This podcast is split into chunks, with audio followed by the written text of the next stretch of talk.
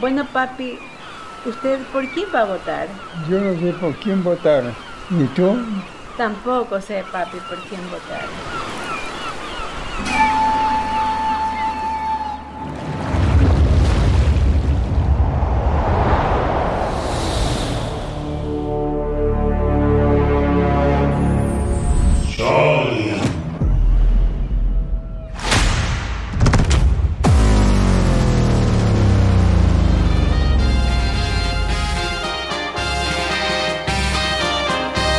Hoy entrevistamos a Arisdeli Parrales, candidata a asambleísta por la península de Santa Elena para las elecciones 2023 por la lista 5 de Revolución Ciudadana.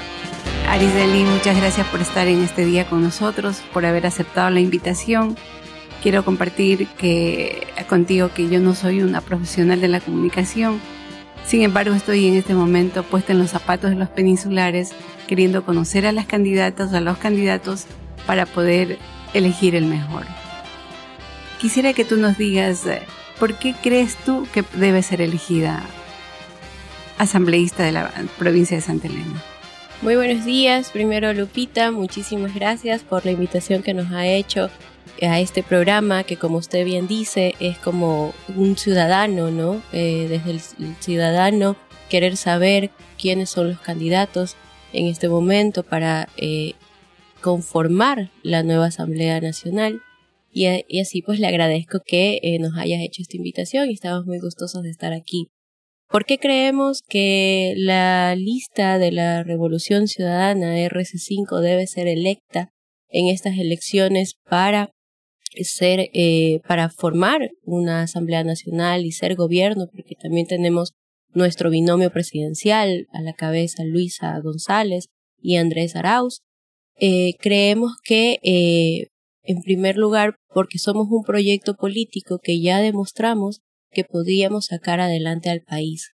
Somos un proyecto político que ya demostramos en la, e, en la década ganada que eh, velábamos por el bienestar de todos y de todas. Somos un proyecto político que ya y que la gente lo recuerda, que todos los ecuatorianos recordamos que antes estábamos mejor y no lo decimos eh, como una frase de marketing, ¿no? De marketing político, lo decimos con la convicción de que fue una realidad, que fue un momento eh, en la historia del Ecuador en la que se vivieron grandes cambios, no solamente a nivel político, sino también a nivel social. Eh, recordemos las escuelas del milenio, el, toda la, eh, la inversión que se hacía en salud, en seguridad, en educación y en fomento productivo también para Arisdeli, una preguntita. Cuando tú me hablas de proyecto político, estamos hablando de revolución ciudadana a nivel nacional, 10 años, década ganada. Yo quisiera ahora que tú te enfoques en la provincia de Santa Elena. ¿Qué proyecto político tenemos nosotros en mente? ¿Qué es lo que estamos hablando, pensando como asambleísta, si es que llegarás a ser elegida? ¿Cómo, ¿Qué proyecto político tienes en mente? Bueno, pues eh, es conformar un gran bloque, ¿no? Que permita, eso va a permitir que en tanto en Santa Elena como en el Ecuador haya gobernabilidad y se puedan eh, invertir recursos como ya se lo hacía antes en nuestro eh, en nuestro en nuestra provincia. Eh, tal vez un asambleísta no hace eh, obras no no hace eh, no, no no tiene esas facultades y competencias pero lo que sí sabemos es que seremos un gobierno y un gobierno como tal eh, necesita una estabilidad, una estabilidad que no la teníamos, no había gobernanza en el país. Entonces, eh, al ser nosotros formar parte de este proyecto político, estamos asegurando que en nuestra provincia también haya, eh, también haya una gobernabilidad y haya un gobierno que permita que sigan, que sigamos creciendo como provincia. ¿Estaría, eh, ¿Estarías dispuesta como asambleísta a hablar con otros eh, grupos políticos? ¿Estarías dispuesta a ceder en algunas posiciones en caso de que sea para el bien de, de la provincia y del país? Recordemos que esto es un proyecto político eh, nacional y de bancada. Habrá que tomar las diferentes decisiones al interior de la bancada del Movimiento Revolución Ciudadana se debatirán, hay, hay una democracia que se debate dentro de, eh, de la bancada y una vez que se toman eh, las decisiones, las decisiones se toman eh, y, y, se respetan, ¿no? Y se vota en bloque. Ahora, lo que usted menciona, que claro, siempre se necesita encontrar mínimos comunes con otras ideologías, con otras bancadas de otras, tal vez partidos políticos o movimientos políticos, eso se lo hará de manera, eh, de manera consensuada al interior y de manera orgánica al interior de RC. Uh -huh. Muy bien. Eh, hay una cosa que me queda en el ambiente. Tú eres maestra, ¿no? Así es. Tú eres, vienes de una tradición de, de docentes, tu padre fue docente, tú eres docente. Me gustaría tú que, ¿cómo podrías incidir en alguna ley, en alguna cuestión que tenga que ver con mejorar la calidad educativa? Nosotros tenemos uh, en este momento una situación de educación fiscal, en particular en abandono, ¿no? ¿Qué se, ¿Cómo tú incidirías, tu papel de liderazgo como para poder incidir en este tema que es tuyo? Porque, como te digo, vienes de la tradición educativa de tu padre, de tu familia, tienes un colegio. ¿Y cómo harías tú para ayudar a mejorar la calidad educativa? Recordemos que fue en el gobierno de la Revolución Ciudadana en donde se, eh, eh, aprobó la ley eh, que hoy, hoy está vigente, ¿no? La ley eh, de educación intercultural.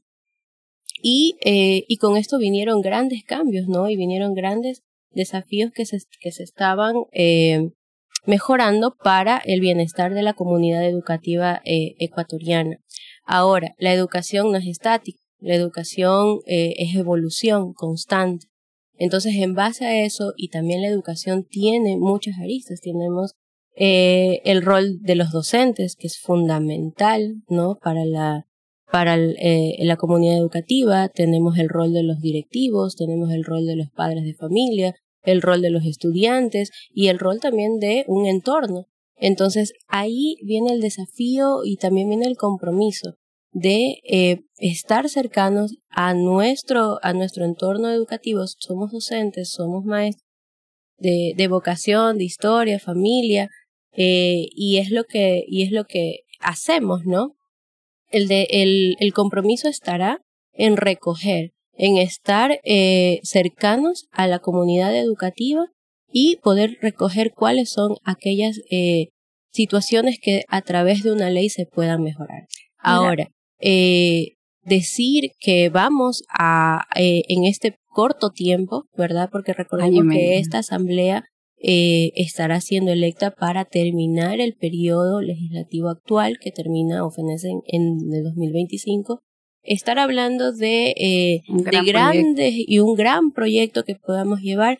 No somos, eh, no somos personas que eh, que decimos cosas que tal vez no vayan eh, hay cosas hay cosas que de pronto sí se podría buscar alguna forma de ayuda por ejemplo yo veo que en los barrios del mercado por el sector del mercado hay mucha droga hay mucha mucho consumo de droga eh, he, he, estado pensando qué qué se puede hacer aquí en el sector porque claro no es una problemática local sin embargo ubicándonos en la problemática local qué hacer con tanto consumo de droga, con el abandono que tienen las alcaldías, ¿tú crees de alguna forma lograrías consensuar con los alcaldes para lograr un proyecto común aquí en la península? Porque es lo que hace falta, ¿no? Aquí cada quien lleva agua para su molino y libertad es una cuestión pequeña porque estamos en este momento en libertad. Sin embargo, vemos los problemas sociales evidentes en la calle, aquí mismo, en el mercado, en todo lado los crímenes que se han dado también en este sector. ¿Habría alguna forma de incidir en este tema del consumo de drogas en ese sector? que el tema del consumo de drogas es un tema de salud pública. ¿Sí? Son personas y seres humanos que lamentablemente han caído eh, en adicción y que lógicamente pues terminan muchas veces eh, eh, terminan con sus días viviendo en adicción, ¿no? Entonces, recordemos que era en el gobierno de la Revolución Ciudadana donde el ser humano, ¿verdad?, era visto como el principal objetivo del accionar público y político. Entonces, estamos seguros que eh, una vez que seamos gobierno con Luis y con Andrés, eh, las políticas públicas que sí existen de, eh, que tanto, por ejemplo, el MIES, el, el Ministerio de Salud Pública eh, y otros ministerios se unan para poder, para poder hacer acciones de rehabilitación de todas estas personas que han caído en, en el tema de drogas. Recordemos que esto es un asunto de salud pública también y que, eh, y que con una mejor atención en salud, que sí existen los protocolos, lo que no existe es la asignación de recursos para poder, eh, para poder rehabilitar a todas estas personas. Hay una cosa que me gustaría que se ponga en el mapa de, de Santa Elena. Nosotros en algún momento tuvimos un trabajo en un proyecto en el sector de Julio Moreno. Y realmente para nosotros Julio Moreno es la oreja olvidada de la provincia de Santa Elena. Es como una oreja. Tú vienes en, la, en línea recta hacia Salinas y de repente tú olvidas que existe esa oreja que se mete hacia Julio Moreno, todo el sector de, mm, Limoncito, todo ese sector. Es un sector que ojalá si tú llegas a la asamblea, se pueda luchar por algunas cuestiones o, presentar algún proyecto que, en el que se le ponga en el mapa ese sector. Tenemos eh, en el sector de allá hay agua, hay agua no, no de río, pero tenemos ahí el tenemos ahí el canal. El trasvase. El trasvase, sí, que es lo que ayuda a mucha gente en este momento para sembrar, porque es un sector olvidado. Ojalá. ¿Tú conoces Julio Moreno? Claro que sí, hemos tenido la oportunidad de estar en toda la provincia de Santa Elena, conocemos Julio Moreno eh, y este y todas las eh, y todas las, las, las, comunas, parroquias. Eh, tuvimos esa gran oportunidad cuando fuimos parte de la gobernación de la provincia de Santa Elena en el año 2014, 2016, perdón, eh, y tuvimos la oportunidad de conocer todo el territorio santalenense. Y eh, bueno, y lo que usted menciona, pues es, se necesita ahí, es más bien una voluntad de los gobiernos autónomos descentralizados, ¿no? Que estamos seguros que eh, eh, sí hay inversión en, la zona, pero que hacen falta más, ¿no? Ahora, tú me dices, me hablas a propósito de la militancia. ¿Qué tiempo estás en Revolución Ciudadana? ¿Cómo ha sido tu crecimiento en, en Revolución Ciudadana para poder llegar en este momento a ser la representante de esa, de esa, de esa línea política, de ese proyecto político. ¿Cómo ha sido tu crecimiento en la militancia? Bueno, nosotros empezamos desde muy jovencitos, eh, en mi familia también, aparte de la, de la educación, pues ha sido eh, la política, parte también de nuestra formación en casa. Y, eh, y bueno, pues este, luego creí, este, confiamos en el proyecto de la Revolución Ciudadana, a la cabeza Rafael Correa, nos adherimos, hicimos militantes en su momento y eh, empezamos, ¿no? Empezamos eh, junto a mi padre, junto a nuestra familia, eh, a llevar el mensaje de la Revolución Ciudadana. Recordemos que en el año 2008 aprobamos una nueva constitución y eh, para eso pues teníamos que eh, socializarlo. O sea, tú estás desde jovencita. Desde muy jovencita, ya son más de 15 años podría decir, eh, que, eh, que hemos estado militando ¿no? en Revolución Ciudadana. Y, y, y desde ahí pues hemos llevado un camino muy bonito, muy, eh, muy enriquecedor y también un camino eh, en el cual crecimos políticamente. Y no hablo de, de política mente solo eh, en un tema de candidatura, sino en el tema ideológico. Pertenecimos a la J País, a la J35, activamos los jóvenes, las escuelas de formación política dentro de la provincia de Santa Elena, en nuestro cantón, activamos eh, la, organización, ¿no? Como jóvenes que, que también recordamos que es en el gobierno de la Revolución Ciudadana donde a los jóvenes se nos dio papeles eh, fundamentales y protagonistas, ¿no? no solamente como, como parte de la militancia, sino también como parte de, de, gobierno, ¿no? Hay muchas eh, caras y rostros jóvenes que también formaron parte de la administración pública. O sea, eh, veo de acuerdo a tu relato que eh, la formación se ha ido dando paulatinamente desde muy jovencito. Una pregunta, eh, ¿tú te irías a vivir a Quito? Bueno, pues mi casa siempre va a ser Santa Elena. Mi casa siempre va a ser la provincia de Santa Elena. Lógicamente, eh, ya al, al tener un accionar en Quito, pues vamos a tener que, que modificar un poco nuestra, eh, nuestra cotidianidad. Pero también hay las ventajas, ¿no? De, de, de, los medios de transporte que te permiten estar en un lado y en otro lado de, de manera rápida, ¿no? Entonces, eh, eh, mi casa será Santa Elena, siempre, y tendremos eh, que estar en la Asamblea Nacional y cumpliendo con todo el rol que, que esto amerita, con toda la responsabilidad también, eh, pero retornaremos siempre a Santa Elena. Sí, me parece muy bien eso, porque esta pregunta iba porque se ha conocido de asambleístas que no van, que simplemente se eligen y mandan a su reemplazo, por decir algo, ¿no? Y cuando les toca ya trabajar en el tema, no están. Entonces como que la asamblea se los come, desaparecen. Eh, hemos tenido representantes de la península que desaparecen en el, en, el, territorio. no, no, no en el territorio, sino desaparecen ya en, el, en la asamblea misma. Son personas que se vuelven invisibles. Entonces, eh, ¿cómo harías, Arelis, para que allá tu voz escuche, tu, tu voz eh, sea una voz que que sea considerada como la voz de Santa Elena. ¿Cómo, cómo harías tú para que eso? Con la capacidad que tenemos las mujeres santelenenses, eh, con esa convicción de que eh, al recibir el voto popular, al recibir la confianza de los santelenenses, pues es nuestra responsabilidad ser voz, ser su voz eh, en este espacio que sería el espacio legislativo. Tenemos muchos eh, eh, temas pendientes por ejemplo, está pendiente eh, la aprobación de la ley de las reformas a la ley de comunas, por ejemplo, que es una ley que, que ya está obsoleta, que todo en esta vida evoluciona, y hay ya un trabajo realizado también ahí. Solo hace falta su socialización, su posterior aprobación. Entonces, en todas estas, eh, en estas eh, situaciones que forman parte de la cotidianidad de Santa Elena y que son importantes para Santa Elena, eh, estaremos seguros eh, que con la capacidad que tiene la mujer santelenense y con, la y con las ganas que tenemos de servir a nuestra ciudadanía, pues lo, vamos a hacer. Me gustan mucho esas palabras de la, capacidad de la mujer santaelenense.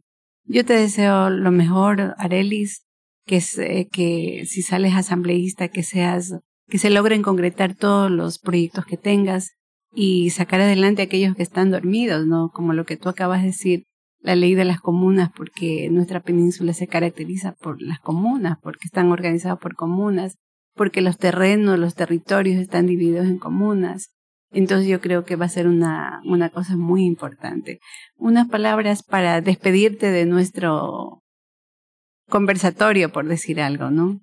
Lupita, bueno, en primer lugar agradecerles a ustedes eh, por este espacio eh, que es importante eh, llevar a la ciudadanía el mensaje desde diferentes, eh, desde diferentes aristas y diferentes lugares. Así que yo les agradezco a ustedes muchísimo por la oportunidad de podernos expresar desde sus micrófonos, desde este espacio nuevo y novedoso que va eh, que tiene Cholin aquí en la provincia de Santa Elena y que me parece espectacular y asimismo a toda la ciudadanía que nos escucha, a los jóvenes, eh, tal vez los jóvenes eh, muy jovencitos ahora no eh, tengan tal vez la claridad y el recuerdo de lo que vivimos en la Revolución Ciudadana. Pero hacia allá va nuestro mensaje, queridos jóvenes. Eh, el gobierno de la Revolución Ciudadana es el gobierno que devolvió a, las, a la patria su dignidad. Y estamos seguros que a partir de agosto, con el voto de todos, con la importancia y la fuerza y la alegría de los jóvenes, eh, en, en, que se va a ver reflejado en el voto popular, pues eh, volveremos a ser patria, volveremos a tener un gobierno que se preocupe por todos y por todas. Así que eh, a toda la ciudadanía santalenense, a los jóvenes, a las madres, a los pescadores, a los comuneros, a todos quienes hacemos día a día grande a nuestra provincia de Santa Elena, vamos juntos, vamos juntos a eh, votar por el, gobierno de la Revolución Ciudadana, a votar por este proyecto político que muchos, muchos recordamos que fue, eh, que fue el proyecto que le devolvió a la patria sus días de engrandecimiento, que sí, tuvimos un periodo abrupto en el cual eh, nuestro desarrollo se vio truncado y vivimos, acabamos de vivir un desastre pero eh, estamos seguros que a partir de agosto y con la posición de nuestra presidenta eh, Luisa González y Andrés Arauz, pues vamos a volver a tener paz. Otra vez, muchas gracias. Muchas gracias. Esto es Cholink, una producción de Besacosa Studios. Nuestra anfitriona es la masterada Lupita Amaya. El tema musical que nos acompaña es Reina Peninsular de Carlos Rubira Infante en las versiones de la banda musical Son Tomalá y la de Héctor Cruz. El diseño sonoro es de Benjamín Villagrán.